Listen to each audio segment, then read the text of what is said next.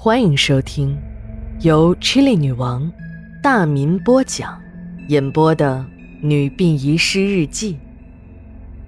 本故事纯属虚构，若有雷同，就是个巧合。第二卷第二十五章：九月十三日，晴。在中国的历史上。死刑的执行方式可谓是丰富多彩，从商纣王的炮烙之刑，再到菜市场抱着鬼头刀的刽子手，从商君砍手、剁脚、连坐，再到把犯人分几天割上千刀凌迟处死，这些所谓的严刑峻法，只不过是统治者为了实现自己的利益，让老百姓屈服于自己的淫威，杀一儆百的戏法罢了。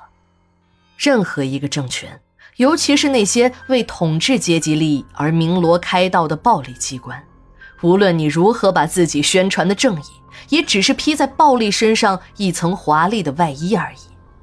理解了这些，也就不难理解很多人为什么呼吁废除劳改、废除死刑了。今天，你是这场披着正义外衣的合法杀戮的看客，明天，也许你就会成为受害者。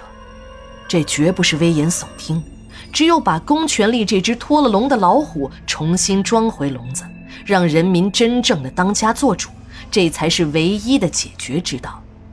解决这些社会的顽疾，以暴制暴的死刑从来都不是什么上上之策。我是个理想主义者，我心中那个没有纷争、人与人之间都能友善、和平共处的时代，永远都不会到来。我永远唾弃那些视别人的生命如草芥、凶残剥夺他人生命的暴徒，但当他们的生命走向尽头时，我还是会对他们的生命以这种方式逝去而伤感。尽管我也知道，他们的所作所为并不值得同情。小娜看我还在愣神，用手拉了我一把，小声说：“哎，看什么呢？行刑马上开始了。”我一下子回过神来，抬头看了一眼墙上的石英钟，时间已经是九点三十分。我知道，按照预定的时间表，第一个被执行死刑的犯人就要开始了。我一屁股坐在监视器前的椅子上，看着屏幕上空荡荡的死刑执行床，床头前的两个法医正在最后调试注射泵。等一会儿。就是要通过这个注射泵，把几种能快速致人死地的药水注射到死刑犯体内。尽管我只是一个山寨版的法医，对注射死刑的药物还是了解一些的。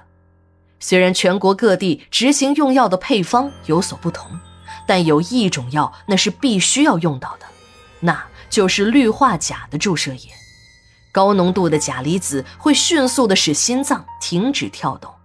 大脑等器官会因为供血不足而迅速死亡，这就是注射死刑的基本原理。有的配方中还会加入不同成分的镇静剂和肌松剂，这些都是配合使用，为了更快的让受刑者死亡和减少受刑者的痛苦。从这个意义上说，死刑由枪毙到注射药物，确实是一大进步。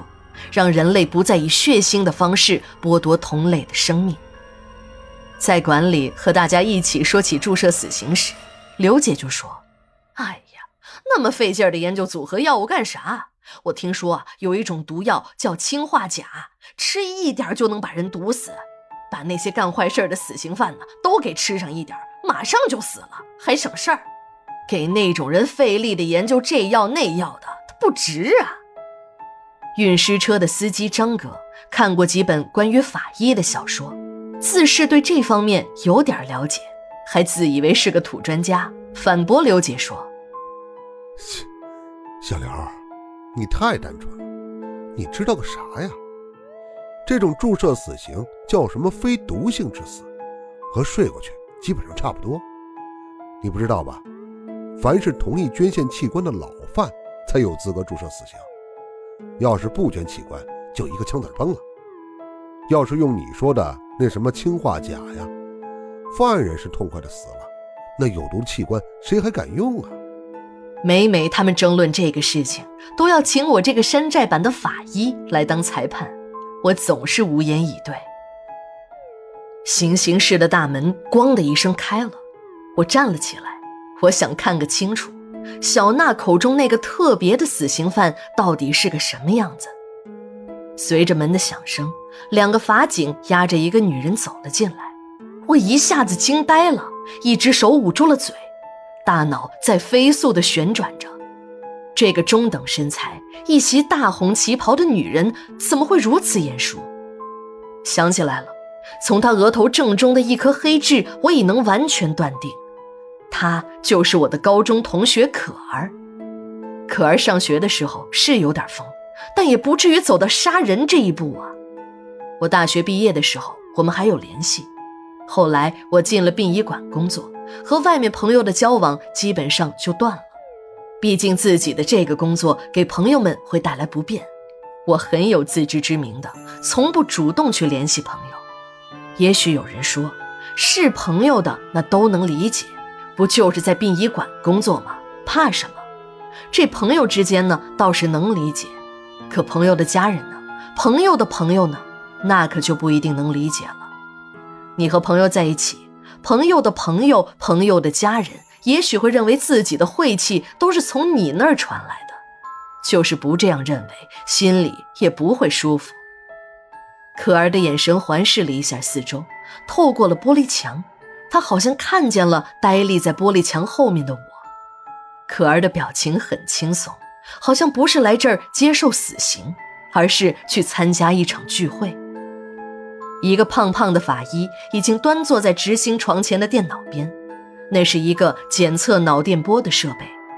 受刑人死亡时，脑电波会拉成一条直线，再通过打印机打印出来，这就是重要的死亡依据了。这时的可儿缓步走向了执行床。九月十四日，日记连载，明天继续。